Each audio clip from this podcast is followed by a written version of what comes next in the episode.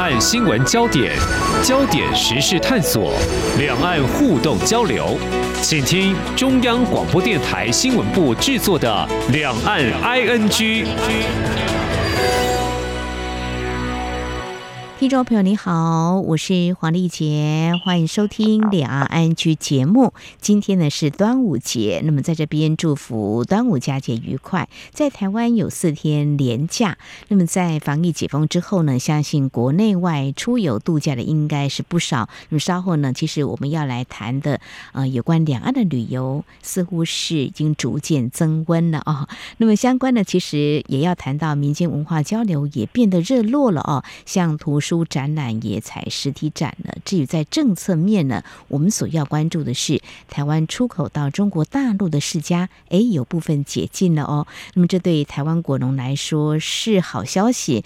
呃，不过中国大陆官方还有哪些条件限制呢？另外呢，在关注国际焦点部分，也就是中国大陆跟美国的关系，相信大家都清楚。如果收听节目的话，会了解这几年美中关系是处于竞争对立的。那么就在日前是八十九号，美国国务卿布林肯前往北京来访问，他和中国大陆国家主席习近平、中共中央外事办主任王毅还有外长秦刚会面了。这显示美中关系呃是会改善，不再紧张吗？这些焦点议题，我们今天特别连线中央社驻北京记者周慧莹，带给我们第一手的采访观察。非常欢迎，慧莹你好，丽姐好，听众朋友好，今天是端午节，嗯，祝福各位听众朋友有一个轻松愉快的端午佳节。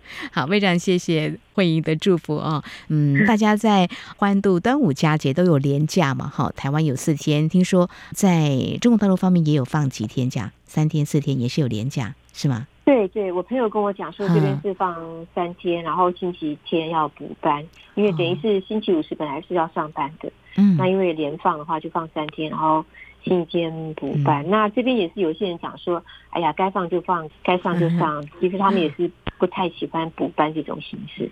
好，台湾今年有好几个长假，就是做了调整，有补班。像上个礼拜呢，我们就补班，所以有连休四天的端午佳节哈。那政府因应民意的需求，也会做一些调整，在明年台湾的长假就不会有这么多的。好，我们呃在放假轻松同时，其实我们也关注一些情绪的变化。我们首先先来谈美中关系了啊。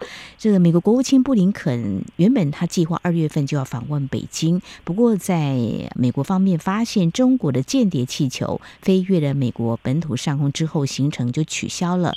那么大约是在两周前，其实外电就纷纷报道。那么有一些不具名的消息人士就说喽，布林肯计划在未来几周要访问中国，跟高官会谈，而且还有可能包括中国国家主席习近平。我们现在时间就回顾，其实真的有跟习近平会面。其实整个访问中国的时间，当时呢，呃，大家都在猜测啊。但中国大陆看官方发布这个消息，就显得非常的审慎，包括是不是布林肯会见到习近平哦。不过，对于美中关系是接下来我们要谈的重点，就是说，嗯，中国官方我看他们的对外说法说，中美关系是处于低谷的哦。那会议你在北京其实也特别访问了中国大陆的学者，我想由中国方面的学者来看看他们跟美国的关系，或许也。可以给我们做一些参考，他们怎么样来看布林肯访问前的美中关系呢？慧莹是，嗯，布林肯来之前的话，我跟几位这边的学者有谈过，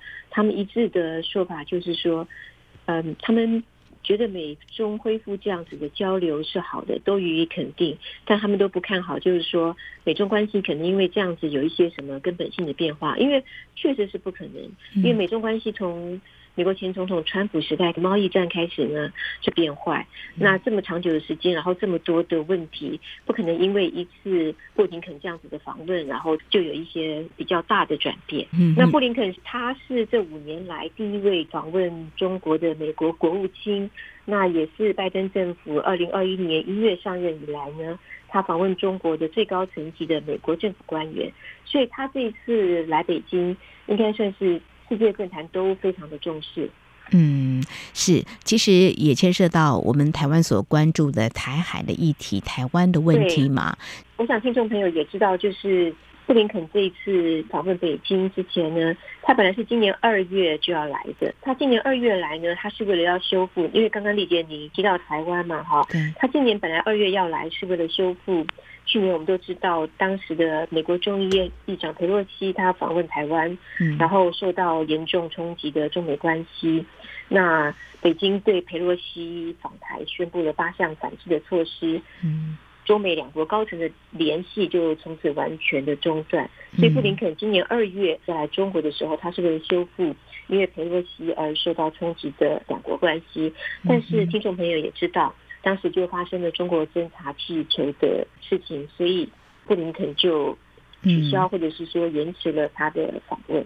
到这一次来，好，那就是美国想要来修补跟中国大陆的关系，但是中国大陆学者会认为似乎不是那么的容易来修补，对不对？那其实，在台湾我也访问了台湾学者的角度，会认为如果中国大陆的官员说呢，目前美中关系是、呃、一个低谷呢，就怕就说是不是会往下走？不过应该也不会这么的悲观啦。呃，也台湾的学者在节目当中我所访问的是说。至少目前会设一个停损点啊，就是也可以算是一个融冰了啊。那后续就要看美中一些互动，包括中国大陆国家主席习近平跟美国总统拜登是不是会在未来几个月的时候会在会面，就是 IPAC 会议。对，因为这一次布林肯来北京，外界也在观察，除了破冰之外呢，那是不是能够就是为拜登跟习近平今年是不是会有一场拜习会，为这个来铺路？的确，那么在之前巴厘岛拜习两人呢是有会见的哈，这也是大家会持续来观察的。所以整体看起来，中国大陆学者是乐见布林肯来访问，但是美中关系的修复、修补或是会不会比较好，他们还是比较审慎的，不会这么的乐观。啊，因为有这边的学者就讲哦，嗯嗯，呃，去年底在巴厘岛的拜习会，好或者习拜会，是中美两国关系第一次的融冰。那这一次布林肯来，就是习近平也有接见他们哈，那这一次算是第二次融冰。但是两国的关系呢，就是觉得讲说还是很冷。但是如果说年底在旧金山，如果说能够成的话呢，觉得说两国关系可能可以进一步的升温了。但是听众朋友也知道。这些中美两国之间有很多的问题哈，那其中被北京列为核心中的核心就是台湾的议题，那其他还有像南海的问题，还有朝鲜半岛的问题，这些都是一些非常重大的议题，每一个议题都不是这么容易达成一些共识。嗯哼，所以美中关系会怎么样子呢？基本上至少是中国大陆这边的学者。并不是这么的乐观，但我访问了一位北京大学的学者，嗯，他就讲说，如果中美关系要改善的话呢，现在可能是一个最好的时机点啊，因为我们知道，就是美国现在不分党派、不分立场，基本上都是啊，他是用这位学者是用说拿中国来说事，好，我们说事就等于是说，嗯，有一点就是找中国的麻烦，然后就是说啊，焦点都放在中国，那明年就是美国又要大选，是，那除了就是美国。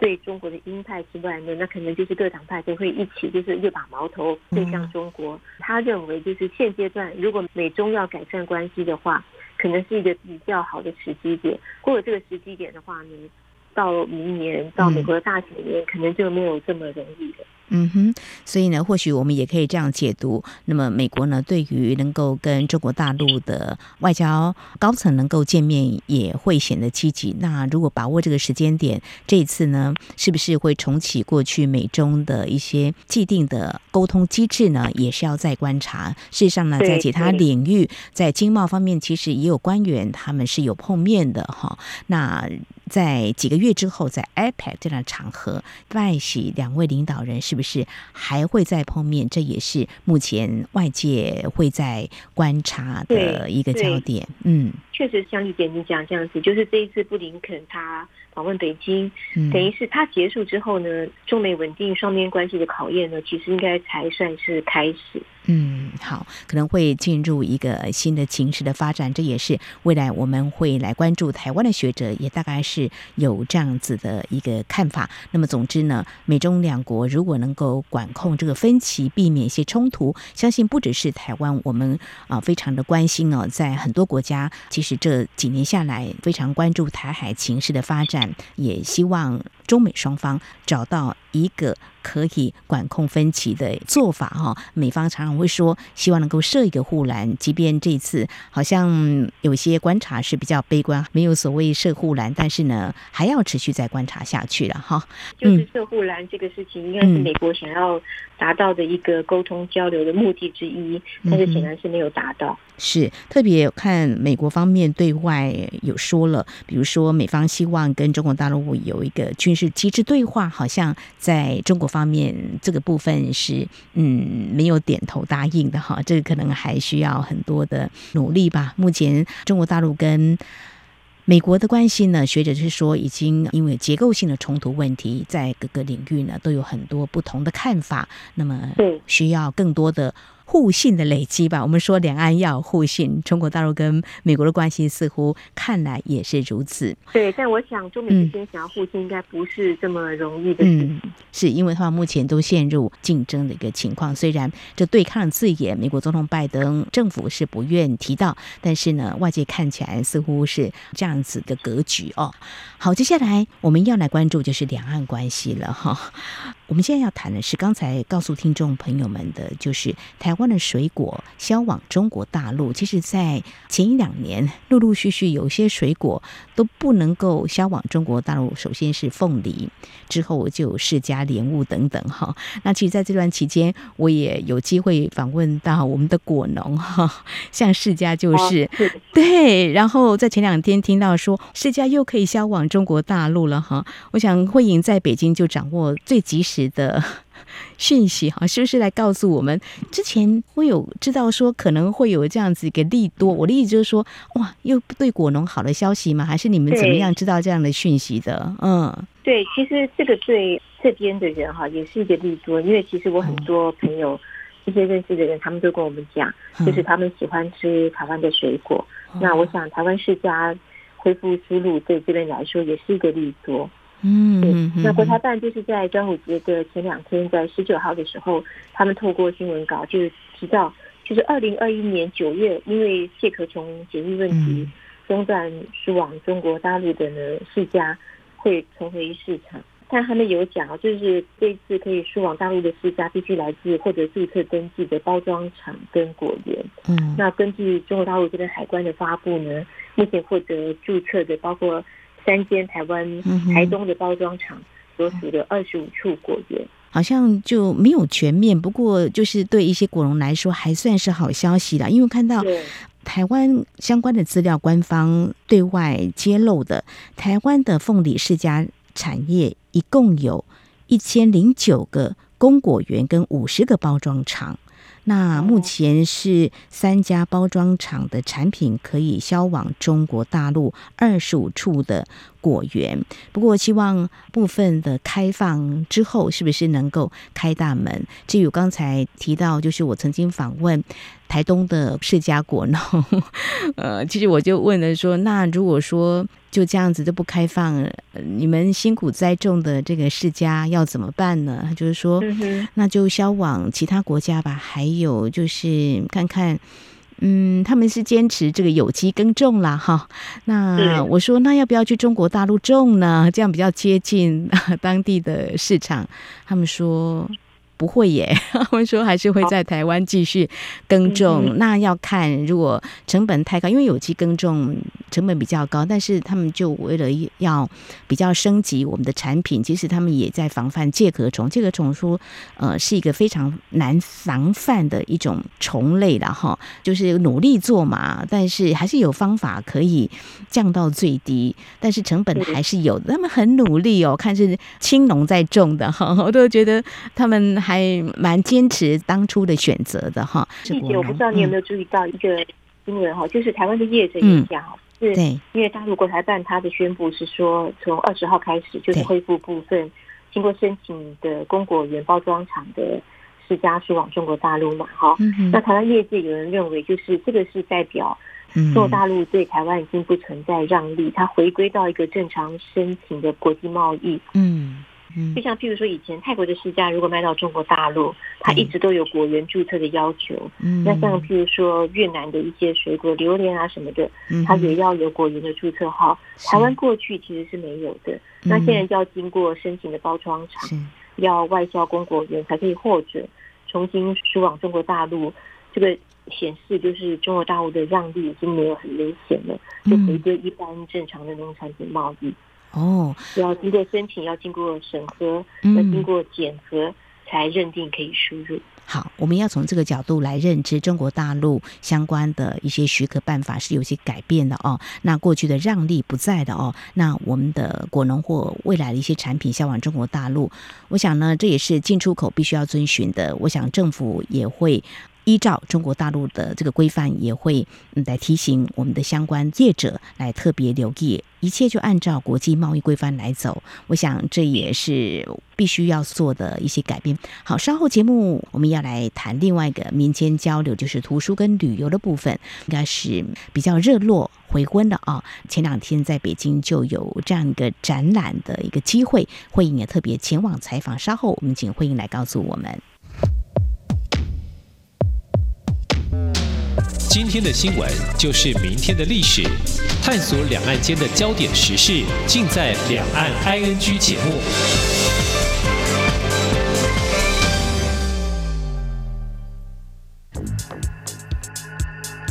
相逢自是有缘。自二零一三年开播至今的央广两岸 ING 节目，为了感谢听众朋友长期的收听与支持，现正举办相逢满十年两岸 ING 抽好礼活动。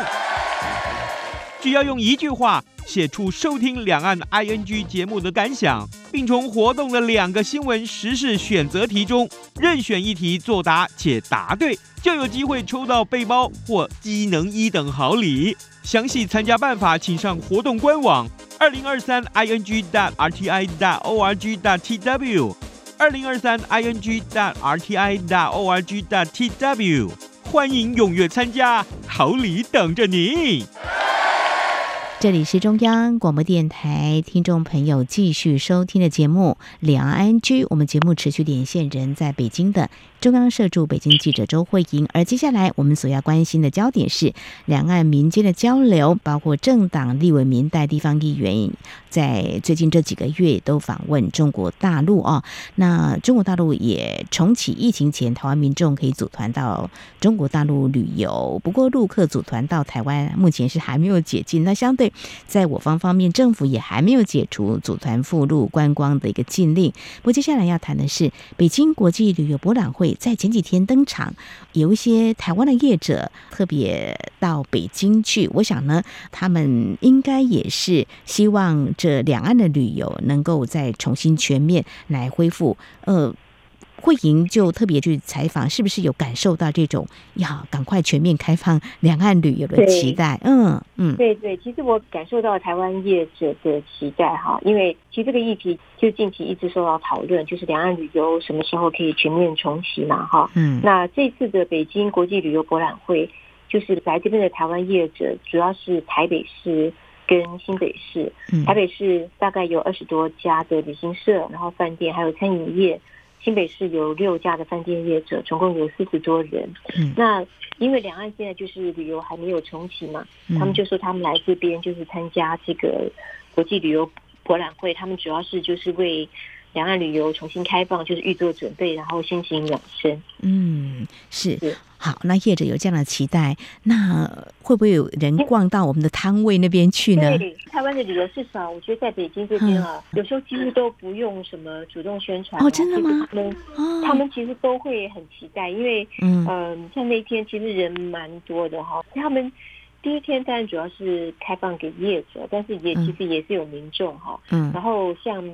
在现场的中华民国旅馆经理人协会荣誉理事长张明琛，他就跟我讲哦，台湾的展位受到非常多的欢迎跟注意。他说大家都在问，大陆这边的业者是在问啊，这个价钱怎么样？他们关心这个。那这边的大陆民众，他们就是问什么时候开放？因为我们待会会谈到台湾书展哈，我先讲一个比较有意思的事情。嗯、我在书展的时候，嗯，我有访问这两位这边的出版业者嘛，哈、嗯嗯，我就是我是台湾的记者，问他们台湾的什么出版品是感兴趣的，嗯，他说哦，你是台湾人，他就说哦，我的父母去过台湾，我也想去，到底什么时候可以重新开呀、啊？嗯，他们其实就很关心这个问题。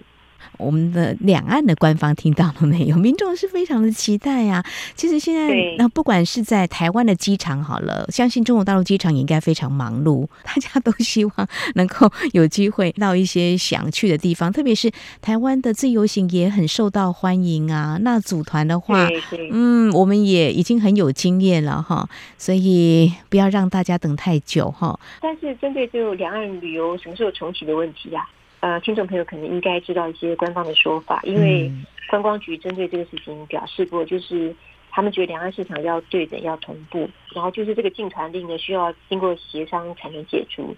但是就是中国大陆他们这边讲说，不用啊，不用经过协商啊，就是要开的话就可以。对，那陆委会的副主委兼发言人詹志宏他之前也讲，他也是强调，就是应该要在对等跟互惠的原则下。推动两岸双向的观光交流，所以因为官方强调要对等、对等，要互惠双向观光交流，所以就是需要观察一下，到底什么时候会重启。是提到对等互惠，的确。就牵涉到两岸的这个主权上的问题哈，那这个比较敏感一点，但是协商的部分倒是比较务实一点。比如说你不协商，你怎么知道要开多少航班呢？对，这主要是台湾的官方会认为这样子呢，要对等啊，要互惠。主要是因为中国大陆他们现在宣布的是，他们开放台湾的呃团客到。中国大陆来，嗯，但他们相对他们没有开放陆客的团客到台湾，嗯，对，所以我们所以为什么陆委会为什么观光局会有这样子的说法？那关于那个陆客自由行到台湾的话呢，其实是在疫情就是在 COVID-19 之前呢，就因为政治的因素，在二零一九年的时候年底的时候，其实呃中国方面就已经宣布就是暂停了，嗯哼哼，所以官方的是各有一些立场的坚持哈。再等等，再看看吧，也只能够这样了哈。那两岸毕竟是还要交流嘛哈。那如果说这样子的一个没有全面开放，你说叫航空公司要开航班，如果我只在单边的客人，然后那边没有过来，觉得这也是一个问题。就业者他愿不愿意开这个航班班次会比较频繁，这个都是一个必须要谈的问题啊。好，这好像就是回到一个比较政治问题的解决了。好，我们再期待吧。好，最后呢，要谈这个。图书展的部分哦，我要先说，其实我记得我有几次在中国大陆书店看到台湾的图书跟出版品，就会有非常激动的感觉。不是因为说我看得懂繁体字、简体字就看不懂，不是这个样子，就是难免还是会如此了哈。那其实两岸还是我懂你的感觉也是这样子哈。其实两岸也是有文教交流的哈。对呀，最近北京就有这样一场国际图书博览会，也有这个台湾馆哦。慧颖，你也特别去采访哦。就就我来说，我可能就会蛮好奇，如果有人凑进台湾馆去看的话，我想看他翻什么书，对什么书感到好奇，又比较有兴趣去翻阅。应该也有让你观察到中国大陆民众对什么样的书会比较喜欢。嗯、对，以往的话，我像丽姐你讲的哈，我就是譬如说我在中国大陆这边有看到很多。台湾方面的书的话，一般就是很多台湾的名人在这边出的一些书呢，其实都蛮受欢迎的哈，像蔡康永，好像龙应台。那近年的话呢，两岸关系对呃两岸版权的这些交易啊，其实也是蛮有影响的。那这次台湾业者来参展之前呢，我就先访问他们，他说这个版权交易量。其实这几年就是明显的下降，他们有给我数字，但他跟我讲说这个感受非常的明显。这次参加呃北京国际图书博览会，他们也希望就是说借由这次的机会吧，哈，再多交流在这边，然后能够展示台湾出版业的一些实力。因为这几年疫情，那有些业者他没有过来，那就有这个机会去去救，然后知道这边出版业一些。新的情况，然后探寻一下，就是双方就是合作的一些更多的机会。嗯，那刚刚丽姐你有强调，就是说，呃，这边的读者他们对台湾什么书感兴趣哈？嗯，根据我自己现场采访，就是这边的出版业者，还有就是我。采访就是台湾的业者啊，嗯，像最近几年童书，还有就是所谓心灵鸡汤，就是可能心理方面的书呢，是蛮有市场的，特别是童书。嗯嗯啊，像我那天在现场碰到，啊，我说你在找什么书呢？嗯嗯哦，他就跟我说，哎，我想要找那个儿童方面的书。啊，然后他说他另外想找心理健康方面的书，他问我说台湾有什么出版社？啊是出版这个心理健康方面的书？然后很有意思的是，嗯，台湾的商务印书馆当天在书展有单独的展位嘛，哈，那我们知道说商务印书它有很多古典方面的书哈，很文雅哈，嗯，那。他们现场的有一位呃组长王建堂讲说，那个书很受欢迎，在他们当天其实最受欢迎的哈，第一本就是有关于猫咪历史的，叫做《猫走过的近现代》，它是一本日文的翻译书，就是问的人很多。我在想，现场也有人在讲，就是说，嗯嗯。因为我们知道，就是台湾也是，那中国大陆近年也是生育率越来越低，那其实很多人就是。把小猫小狗 当成可能是自己的家人，像这方面的书的话，其实是蛮受到欢迎跟关注的。嗯，对。那我自己的感觉是，像这一次呃北京图博会台湾馆啊，我觉得他们的布展，我觉得算是很成功的哈，我觉得非常的吸引力。台湾馆的主题叫做“文化台湾 AI 创新跟新世界”。嗯，那这一次大概台湾有数十家业者。总共有一百人左右来参展哦，他们带来五百种最新的出版品，嗯哦，总共分为五大类，就是其实很丰富啦，有人文社科、文学小说、生活休闲、亲子儿童，还有台湾得奖的一些好书。嗯，那我们台湾业者是讲说，其实我们的展馆不算大，大概总共是大概三十坪。左右哈，就是一百零八平方公尺。可是因为我自己也去其他国家的场馆有看哈，我觉得台湾的算是大的，而且台湾的人气非常的旺，人潮川流不息。像我那天去了好几个国家的馆哦，像譬如说美国馆，美国馆就很冷清，然后他们现场只有一位中国籍的员工，他跟我说他们有现场美国的出版品，但是就是来参展那些出版品的业者，他们都没有来。那我不知道说是不是跟美中关系有关吗？还是刚好时间点的不 OK？就是说可能没办法去。嗯，对。那俄罗斯馆就是跟美国馆形成一个比较鲜明的对比。他们就是除了有展览之外，他们还有作家，哦，他们请来作家在现场，呃，跟就是大陆这边的读者在互动，这个还蛮有意思的。嗯，就是蛮令人望味的哈，是不是跟国际关系是有一些关联的哈？那至于谈到台湾馆的部分，哇，我觉得也会蛮感动，就是我们设计展现我们的文创的吸引力嘛哈。那对于我们的一些书籍呢，他们也会这么的喜欢哈。那希望这种文化交流交流不要太多。政治味，这样子才会让两岸的民众。你看现在的旅游还没有办法全面开放，但是透过书籍，总是可以或多或少了解彼此的一些想法。我觉得这还蛮好的。